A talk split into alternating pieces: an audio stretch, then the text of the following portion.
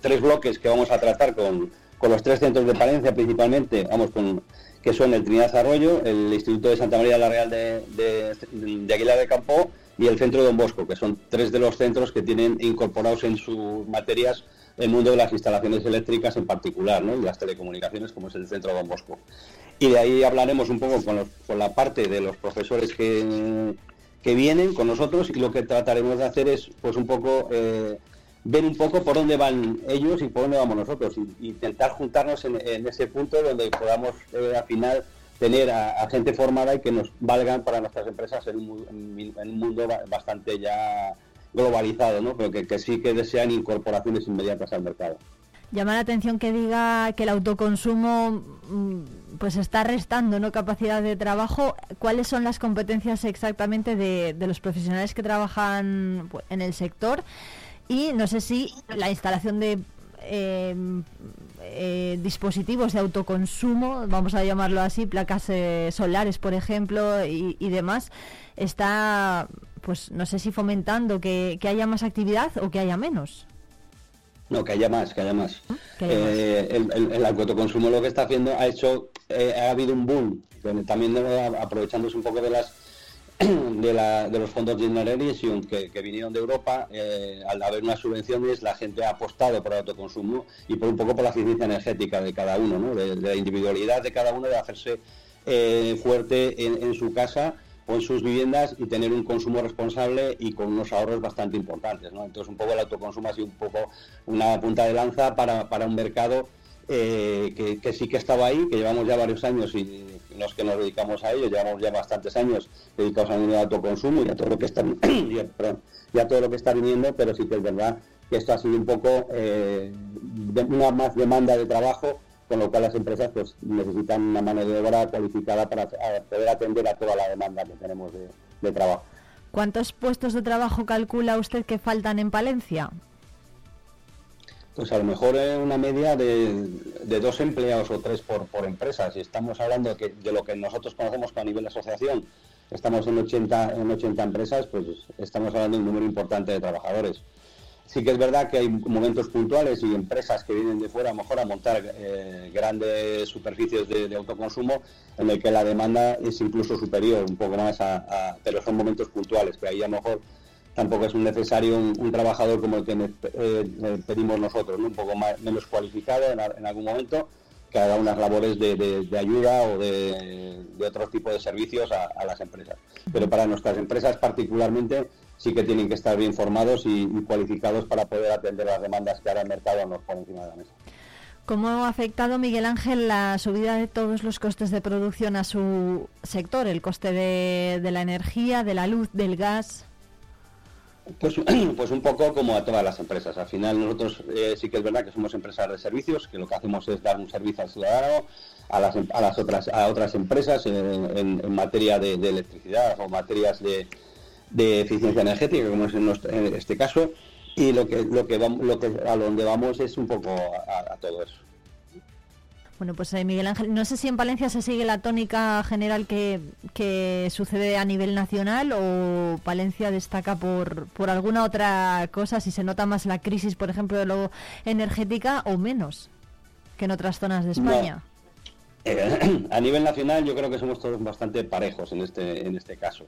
Sí que es verdad que a lo mejor eh, nosotros en la zona norte eh, eh, es un poco más distinta con respecto a, mejor a, la zona sur a la hora de, montaje de autoconsumo o, un poco el despliegue del coche eléctrico, aquí vamos un poco más despacio. Pero, pero en general es muy común en todas las zonas, eh, todo más o menos se sigue la misma línea. Bueno, Miguel Ángel Gómez, presidente de Asprinelpa, a partir de las nueve y cuarto comienzan esas jornadas en la que bueno van a estar también presentes profesionales de los centros formativos de Palencia. Hablaba, por ejemplo, del Trinidad Arroyo, donde se trabaja mucho ¿no? en ese sentido. Supongo que también eh, la FP, la formación profesional, es una herramienta para ustedes, al fin y al cabo, para captar profesionales. Sí, yo creo que es la fundamental, porque al final ahí yo creo que es la cuna de todas las empresas que hay ahora mismo en Palencia, como en todas las ciudades, ¿no? La FP un poco denostada por, por, ese mito de que si estudias FP no eres tan no eres tan profesional o los padres como padres queremos que todos tengan una carrera yo creo que la formación profesional es fundamental para, para muchas para muchos negocios y para mucha gente que se quiere incorporar al mundo laboral. Ahora hay muchas oportunidades y yo creo que en este mundo de oportunidades el tener una FP o el tener una, formación profesional eh, digna o, como la que eh, están dando ahora mismo los centros de formación tanto en Palencia como en toda España yo creo que es fundamental para poder incorporarse a una vida laboral y tener un futuro bastante gratificante en estos tiempos que corren también. Bueno, Miguel Ángel Gómez, presidente de Asprinelpa y de FENIE, muchísimas gracias eh, por atendernos, por estar en directo en Vive Palencia. Que tenga muy buen día y estaremos pendientes ¿no? de cómo evoluciona el sector del que dependen tantísimos otros en la provincia de Palencia. Muy bien, muchas gracias a ustedes. Un abrazo, un saludo.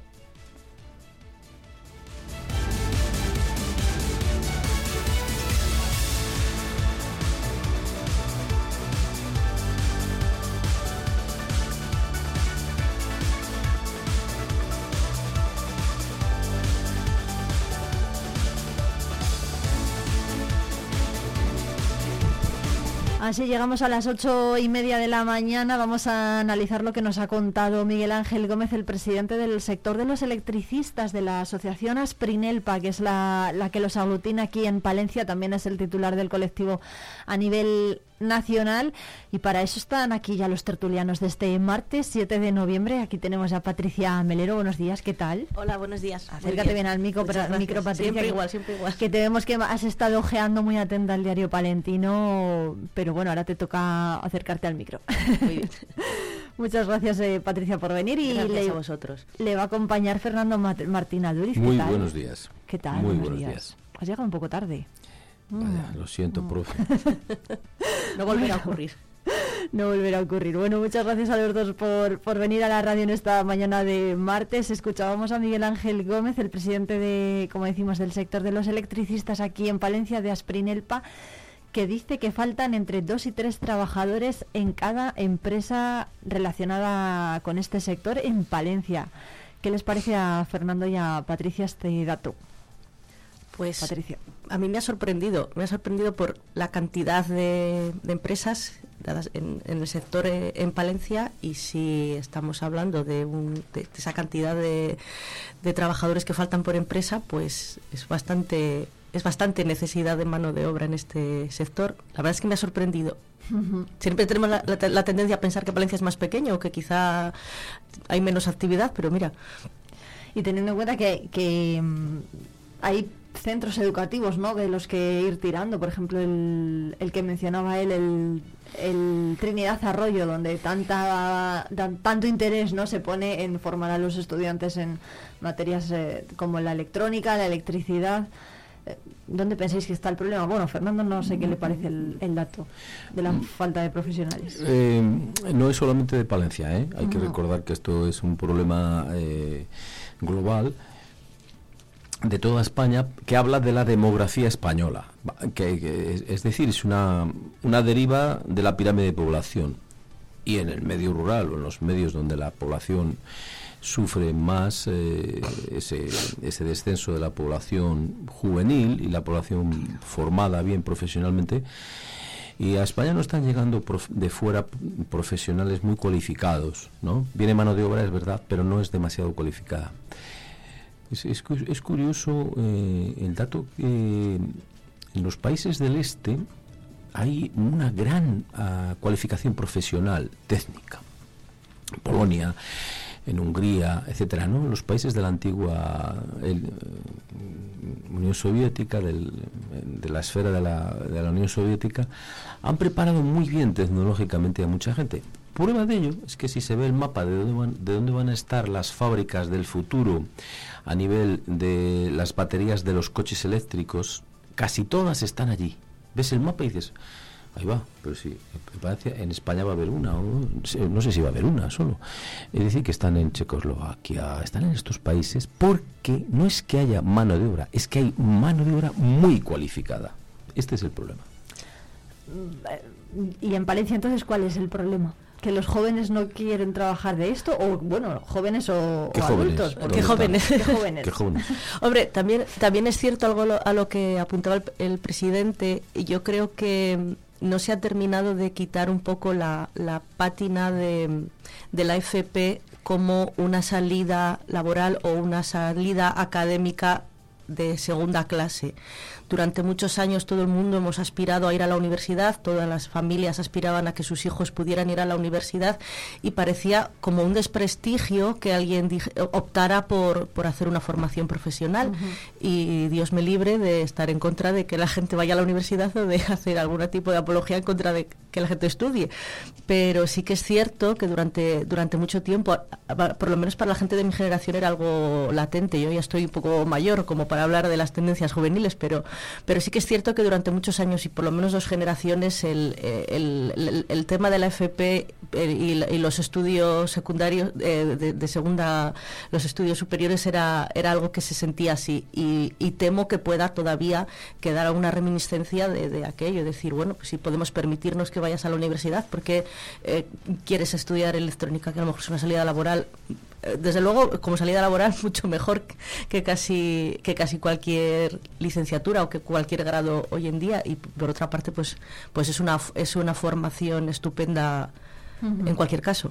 Fíjate, hay una noticia de Voz Populi que publicaban en el 31 de julio de este año. Se busca electricista en España. España demanda 71.000 profesionales para convertirse en la pila de Europa. Las energéticas y constructoras de proyectos verdes sufren la falta de especialistas para el desarrollo de todos sus proyectos y el número de electricistas en España ha caído un 6% y de hecho hay empresas que han tenido que rechazar proyectos porque no tienen a estos profesionales para, para terminarlos. Es que es un problema mm, estructural, ¿no? Que al final afecta a muchos sectores después. Hay un problema educativo. Eh, es, ha hecho furor y se ha hecho viral el, en TikTok el de una chica que tenía su primer día de trabajo y se sentía muy frustrada porque había tenido que trabajar ocho horas eh, solo había tenido una hora para comer y no había podido en ocho horas eh, usar el teléfono, usar el WhatsApp, recibir llamadas, etcétera. Le ha causado un gran trauma y lloraba y estaba muy frustrada. Su primer día de trabajo había sido deleznable, no había llegado a casa sino a las cinco de la tarde y eh, etcétera. los que trabajamos en otra dimensión. Decíamos, ¿quién llegaría a casa a las 5 de la tarde? Ya te digo. Eh, eso hace que el universitario medio español eh, adore el fin de semana. Lo llaman fin de. Y que es una noche vieja cada fin de semana. Hmm. Bien. Eh, esto ha generado unos hábitos de tal manera que puede haber muchos estudiantes universitarios y como se sabe por los estudios, eh, verdaderamente iletrados, eh, muy, muy encerrados en su... Es el fracaso de la educación universitaria, el fracaso de la, de la universidad española, que es el fracaso de la universidad europea, es, el, es, es haberse convertido en una máquina expedidora de títulos con un fenómeno muy conocido por todos, que es la titulitis, que no, que no sirve para que no sirve para un trabajo y que se piensa que estudiar en la universidad sirve para, como nos decían en los años 60, tienes que estudiar para eh, ascensor social. No, eh, tienes que llegar a algo y para eso tienes que estudiar. Pero si hoy se quiere llegar a algo, hay que decir a los chicos que no estudien, que lo que tienen que hacer es eso, eh, ser buenos emprendedores, etcétera. Si quieren, entendiendo el triunfo en el sentido nuestro, el sentido de nuestra de nuestro entorno capitalista como aquel que tiene, o sea, en la lógica del tener, tengo. Da igual si es dinero, prestigio, poder, etcétera. Cambiar esto para que alguien pueda decir que lo que lo que quiere ser es electricista, porque, oye, tú vas a de Madrid, yo electricista, dice, bueno, pero eso, eso es poco. ¿Pero cómo eso es poco? Eso es una función fundamental para, para porque es donde tú tienes sus salidas de trabajo y es, una profesión que tiene el mismo prestigio que puede tener la de, ingeniero de, de, de, licenciado en no sé cuántas cosas que, que, no, que ellos, los chavales ya saben que no sirve. Tienen dos licenciaturas, dos grados en dos carreras, etcétera, etcétera, pero eso luego a la hora de encontrar trabajo no les sirve o sea, la formación inicial puede ser del tipo que sea. Estoy de acuerdo. Viene bien una formación, lo decimos en Palencia, primera Universidad de España, con el Quadrivium y el, el Trivium. Esos saberes universalizantes vienen bien siempre. Pero luego hay que enfocarles en algo pragmático. Y si no hay electricistas, pues hay que decirle a la gente, venga, eh, piensa, en esa salida y luego ya, ya haces una licenciatura en geografía. Es que, sí, pero también hay oferta educativa para todos los gustos, ¿no? sí, aparte de eso, exactamente. Exactamente, es una, es una oferta muy amplia que permite, pues efectivamente, incluso se está viendo cuánta gente está empezando a estudiar en la universidad a los 50, a los 60 no hay que ser mayor. Bueno, Decías que ya eras mayor, pero no, bueno, yo, Yo, eh, apuntando un poco a lo que a lo que comentabas, yo he pasado por la universidad en tres etapas diferentes de mi de mi vida adulta o semiadulta. Y también he observado un cambio tremendo en el sistema educativo universitario, en la vida universitaria desde que yo tenía 19, 20 años, llegué a la universidad por primera vez hasta cuando lo retomé 15 años después y mm, el, la forma de funcionar las universidades, el cambio, el cambio de planes, la incorporación a Bolonia ha convertido a las universidades en algo que nunca fueron. Eh, el, ritmo en el que se vive eh, la vida universitaria, la manera en la que se funciona, es una, es una continuidad de un parvulario de adolescentes. Entonces, eh, al final eso, eso se transmite, se transmite eh, en, la, dinámica o en la capacidad que tú tienes de responsabilizarte de, tus cosas. Por supuesto que unos estudios siempre te van a ser útiles en la vida, independientemente de que vayas a poder trabajar alguna vez sobre aquello, sobre lo que estudiaste. Y eso hay que, y eso hay que defenderlo siempre. Pero en la universidad, además del conocimiento académico que adquieres, adquieres otros muchísimos hábitos eh, en la vida, otra, otros muchísimos valores que yo creo que son los que han ido abandonando la vida universitaria. Vamos, no, no es que lo creas, que eso es algo que yo he, podido he podido constatar. Me estoy poniendo así como en plan abuela abuela cebolleta. Entonces em, eso debería ir todavía aún más en, en beneficio o en, o en, en beneficio sí de la formación profesional que también puedo decir que cursé un módulo de formación profesional y, viví sorprendida ya eh, con cierta edad eh, la calidad y el nivel de implicación de, los profesores y el nivel de implicación del sistema con esa, con esa formación. Ya que tenemos aquí a Patricia y ha hecho las dos cosas y lo estás contando además, ¿cuál es lo que te ha servido para trabajar? O sea, quiero decir, si, si tuvieras que decir, pues mira, para encontrar un puesto de trabajo me ha servido más la carrera que, el módulo, por ejemplo. Bueno, yo vengo, de un sector, yo, vengo de un sector que para lo profesional está regulero desde siempre que te voy a contar. Yo soy eh, periodista de formación, licenciada en, periodismo y en filología hispánica, pero bueno, eso sí que ya lo damos por perdido. Pero, pero yo nunca he tenido la sensación de estar eh, trabajando en mejores condiciones que las pocas veces que he trabajado eh, eh, conforme a lo que había estudiado en el módulo. Mm, hablando en Román Paladino, a mí no se me ha pagado nunca según lo que lo que yo trabajaba, más que cuando he trabajado en, temas en temas prácticos en temas editoriales o, en temas relacionados directamente con el sector del que yo salí formada en la formación profesional es un es un vamos el, la familia que yo el, módulo que yo estudié pues requiere estar constantemente actualizado y a lo mejor esa actualización actualmente ya no la tengo. Pero el momento que salimos salíamos totalmente preparados y al mes siguiente estábamos eh, trabajando seguro en, en, lo nuestro y en unas condiciones que no las he visto yo en mi vida profesional como periodista pero ni de lejos. Fíjate. Esto pasa no solamente eh, pasa en todos los sectores pensáis eh, hay un desfase, por eso se, habla de formación inicial y luego después eh, ves a filósofos que son eh, directores generales del Real Madrid, por ejemplo, que es el ejemplo de José Ángel Sánchez.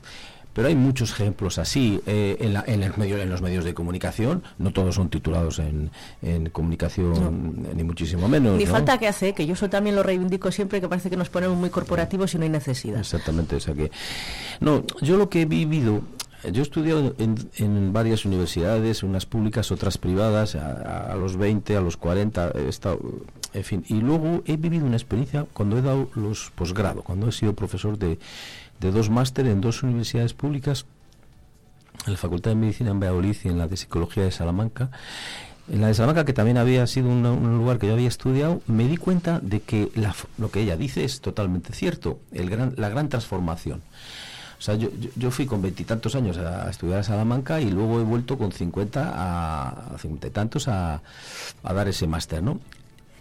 es que yo decía, pero vamos a ver, pero si es que ya no es que no es que seas un técnico de, de lo que has estudiado en el sentido mm, eh, heideggeriano, técnico, sino que es que es que no han leído a Ana Karenina.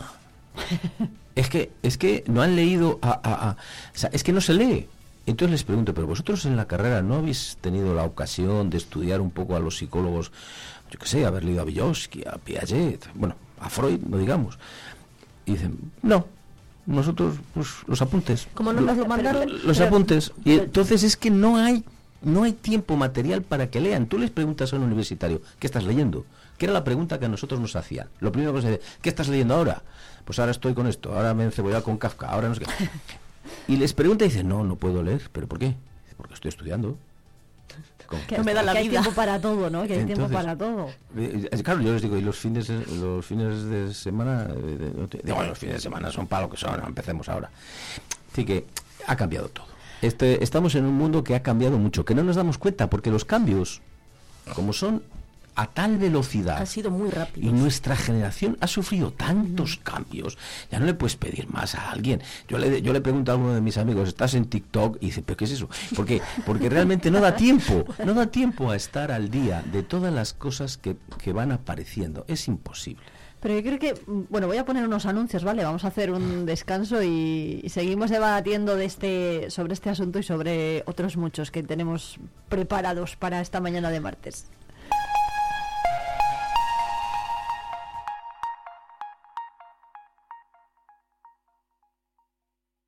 Asaja es la organización profesional líder del sector agrícola y ganadero en Palencia. Te esperamos en nuestras oficinas y en la página web asajapalencia.com. ¿Pensando en una nueva escapada? Tenemos un plan perfecto para ti. Ven a Ampudia, descubre la magia de su castillo, la belleza de su colegiata, el encanto de sus calles porticadas o los tesoros que esconden sus museos. Descansa en sus preciosos alojamientos y deleita tu paladar con la rica gastronomía de sus restaurantes. Escápate. Ven a Ampudia te sorprenderá. Más de 22.000 parroquias al servicio de toda la sociedad.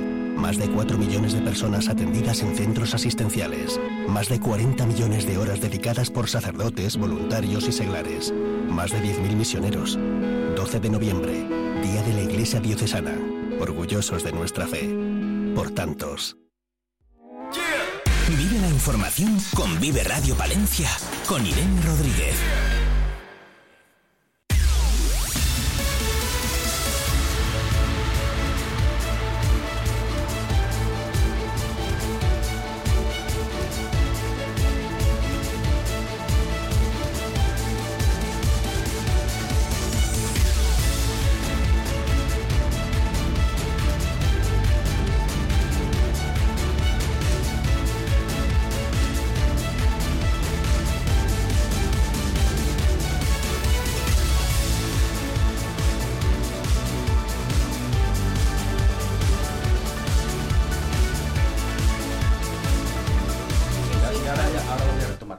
8 y 47 minutos seguimos debatiendo sobre si es útil la universidad o no para encontrar un puesto de trabajo, como divagamos aquí en la radio. Yo os iba a preguntar por el tuit de Miriam Andrés, pero bueno, por cerrar este tema, eh, yo creo que sí se lee en la universidad. Lo que pasa que no, a lo mejor no hay interés en los autores, por ejemplo, que decías, eh, que decía Fernando, eh, Kafka, Freud.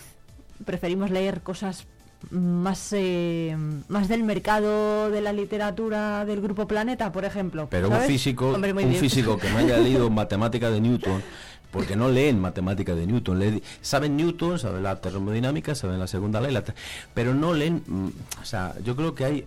Mm, es, falta, ¿Es falta de interés o de tiempo? es que ha cambiado, ha cambiado la cosa. Ha cambiado la cosa de tal naturaleza que están planteándose que los, los tiempos de fútbol... Ha cambiado el tiempo. Ha, cambiado el tiempo porque hay una confusión permanente entre el tiempo cronológico y el tiempo lógico. Entonces, eh, quieren cambiar los 90 minutos del partido de fútbol. El domingo estuve en el Bernabéu y dije, ahí va, aquí no me aburro. Pero yo cuando veo los partidos, y eso que soy foro fue del Madrid, en, en, en la tele me aburro soberanamente. No te digo nada si te meten en un Getafe Rayo, pero incluso el Real Madrid, que tiene siempre sus buenos, te aburres. Y los chavales parece ser que no aguantan los 90 minutos. Bien, tampoco se aguanta un libro. Están de moda los libros resumidos, los libros hiper resumidos. O los audiolibros. que ya... en 15 minutos puedas captar eh, lo esencial del libro. La era, la era de la prisa aplicada a todo. Son los tiempos que han marcado las nuevas tecnologías y corremos un riesgo muy grande de fugacizarlo. Es, lo que hay. es, lo que es lo que decía el gran maestro Agustín García Calvo, que se metía siempre con la, con la Renfe y con los trenes. Nosotros viajábamos en trenes. Yo recuerdo algún viaje que pasabas el, pasabas el chorizo al de al lado, la bota, hablabas de tu vida, te daba tiempo a hacer un psicoanálisis en las seis horas que duraba el viaje, mirabas, pensabas, escribías y eso que aquí no hemos tenido el FEBE, que eso es otro, eso es otro que nivel. Aquí no hemos tenido el FEBE. Bueno, pues ahora eh, decía García Calvo, ¿para qué quieren unos unos aves que vayan en 40 minutos a los sitios? Pero qué prisa les ha entrado de repente. Efectivamente, se ha transformado todo de una manera tan prodigiosa que mm, las mentalidades, el cambio de mentalidades, eso está muy estudiado, eso es otra cosa. Es imposible, no da la cabeza para adaptarse con la rapidez que van cambiando los tiempos. Entonces están los que ya se quedan a tele, los nostálgicos, y dicen, mira, déjame de WhatsApp, y no sé qué. teléfono de botones. De teléfono de botones. Eh, yo sigo yendo con mis 600.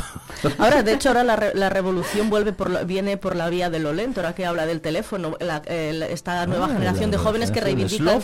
efectivamente, sí, el teléfono solo para llamar, los tiempos, las pautas, y hay como una revolución de... Hay mucha gente en el movimiento Slow, efectivamente, ojalá eh, pudiéramos pasarnos. Pero insisto, el problema no es ese, el problema es la diferencia entre el tiempo cronológico y el tiempo lógico. Estoy de acuerdo. O sea, tú tienes en el tiempo lógico los, los el, el, el, llegué, vi y vencí. Instante de ver, tiempo para comprender y momento para concluir, como todo acto. Sin embargo, el tiempo cronológico es el tiempo que se estira. Imagínate el que procrastina hasta que decide, estira el tiempo de comprender a lo máximo, porque él no lo sabe, pero anticipa demasiado tarde. Muy bien. Fíjate el que maneja el tiempo de tal suerte que cuando le, le presentas cualquier asunto que hay que resolver, te dice, ¡Eh, es demasiado pronto. Este es el burócrata escondido en los meandros de, la, laberínticos de la administración.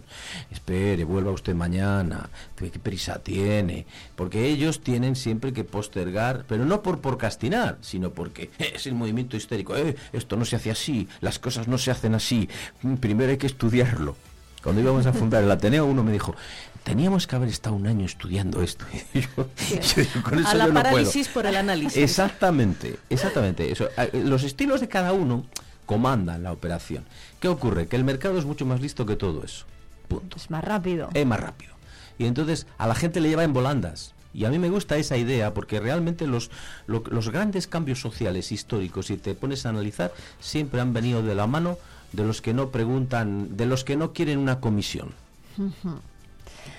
Es, es eh, muy interesante esto que está planteando Fernanda. De hecho, ahí, yo ayer escuché una noticia que decía que debido a la inteligencia artificial, las competencias que se iban a demandar más y a valorar más eran las relacionadas con precisamente todo lo contrario. La lingüística natural, la expresión corporal, la expresión del, del lenguaje, ¿no? Porque al final ese tipo de valores o de características de las personas son las que tienen que prevalecer, ¿no? Muy por encima de, las competencias tecnológicas. Al final, pues seguimos siendo personas. Y el trabajo manual y volvemos a la necesidad de gente cualificada precisamente en ese tipo de trabajos que no te puede hacer el ordenador. Mm. Eso es. Pues eh, precisamente hoy se inaugura el curso en la UNED. ah, es verdad. se hace, será esta tarde a las 7 en el teatro principal. Bueno, allí van a estar todas las autoridades. ¿Y qué, pensáis, qué papel tiene la UNED en este, en este sistema del que, estamos, del que estamos hablando? Si antes hablábamos de que los estudiantes a lo mejor cada vez son más pasotas ¿no? a la hora de, leer, si encima nos vamos a la UNED, que todo lo tenemos que hacer por nuestra cuenta, pues igual nos terminará un poco más. ¿no? Terminará siendo la salvadora del sistema universitario, supongo. Sí. por, lo menos en la parte académica o la parte que, nosotros conocimos. Sí, sí, sí, yo soy estudiante de la UNED y hablo con una persona que es profesor de la UNED, muy joven y además tiene mil alumnos en toda España y me, ha, me ha ido enseñando los vericuetos tengo que decir también que en Palencia me siento muy orgulloso de haber ayudado bastante como patrono de la Fundación Primero Español y luego patrono de la Fundación Fundos, que somos propietarios del edificio de la UNED, que ahora le hemos traspasado y hicimos un convenio con la UNED, de, haber conseguido eh, efectivamente ayudar a que la UNED siguiera en Palencia, que eh, hubo un momento que hubo tuvimos eh, ahí eh, algunas dudas y la, la, decisión de algunas personas eh, de Palencia muy muy muy muy potentes ha conseguido que mm, ahora va a estar en otro edificio dentro de un tiempo etcétera. Creo que es una universidad de futuro y me, gusta mucho el perfil del estudiante de la UNED porque incluso he, conocido a personas que vienen a estudiar a Palencia cuando en la digo y por qué a Palencia por estudiar en la UNED. Vamos a ver pero sí precisamente esta, de aquí huye todo universitario potencial. efectivamente es la deslocalización.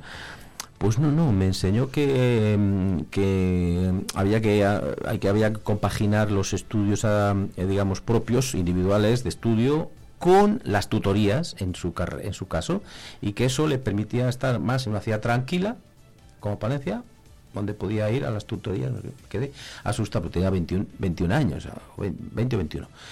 Y luego es un ejemplo de la gente que siendo mayor compagina trabajo y estudio y simplemente es jubilado y dice, ahora que tengo tiempo, le voy a dedicar al saber. Y es muy interesante la explicación que se da para que otro lo entienda, porque esto, como se ha unido, como decíamos antes, los estudios al éxito en la vida, si alguien estudia cuando se ha jubilado y dice, ¿y tú qué necesidad tienes ahora de ponerte a, estudiar?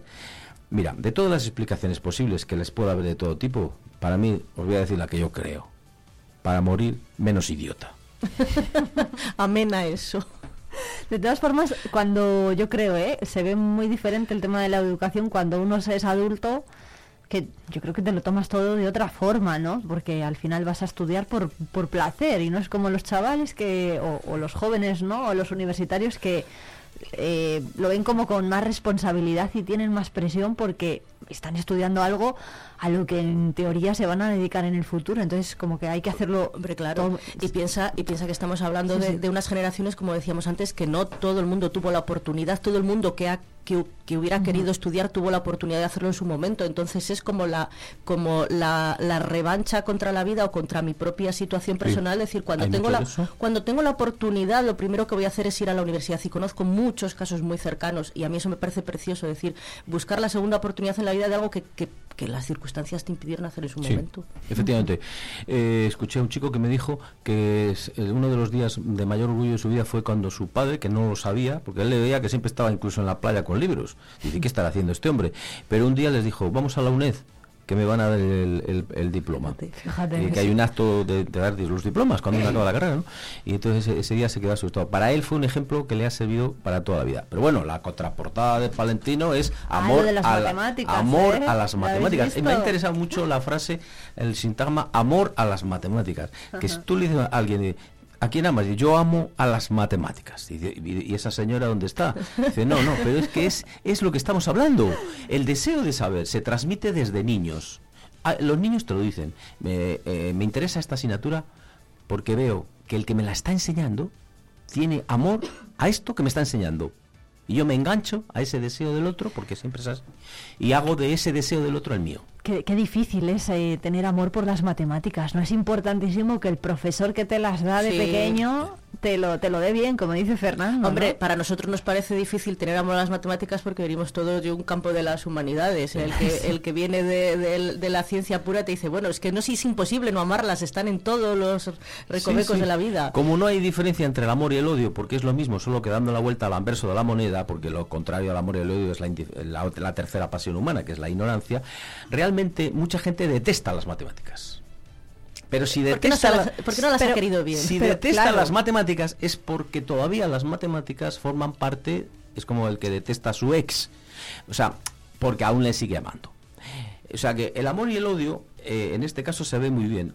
no hay un término medio con las matemáticas. Hay gente que la, las odia eh, con esos con esos odios que duran toda la vida, viscerales. el amor es frágil, pero el odio es duro. Eh, eh, y hay quien ama las matemáticas realmente de una manera apasionada también, ¿eh? Ojo. Pero aún sin conocerlas. Pero puede haber también olvido o no, olvido de las matemáticas en plan, mira, no quiero saber nada de ti como con el ex, ¿no? No quiero saber nada ni del ex ni de las matemáticas. Exactamente, sí, sí. Pero bueno, es que, el palentino. Alex puede que ah". no te lo encuentres, pero las matemáticas te van a te van a caer, aunque solo sea la nómina todos los meses.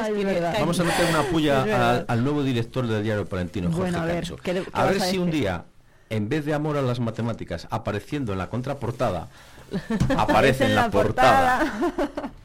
Bueno, venga, pues le lanzamos ese, ese órdago a Jorge Cancho, compañero de esta casa, de, director de, Diario Palentino. Lo que publica Diario Palentino hoy, que estarán diciendo los oyentes, pero ¿de qué están hablando? Es el proyecto Stalmat, ¿no? Que es un proyecto educativo que trata de Em, captar a alumnos interesados en, en, este ámbito, en el de las matemáticas, y han estado de excursión en un campamento que sirve de inauguración a este curso, al curso Stalmat 2023-2024. Es la decimoquinta edición que se celebra aquí en la provincia y han convivido 130 alumnos en un campamento de inauguración del nuevo curso que tienen entre 12 y 13 años, o sea, son muy, son muy jovencitos bueno, pues eh, son la promesa, ¿no? De la matemática aquí en la provincia de Palencia. Y de muchas más cosas, seguro. Eso es. Pues Patricia Melero y Fernando Martín son las nueve. Muchas gracias por venir, como siempre, a la tertulia. Nos vemos muy pronto. Muchísimas muy bien, muchísimas gracias, Irene.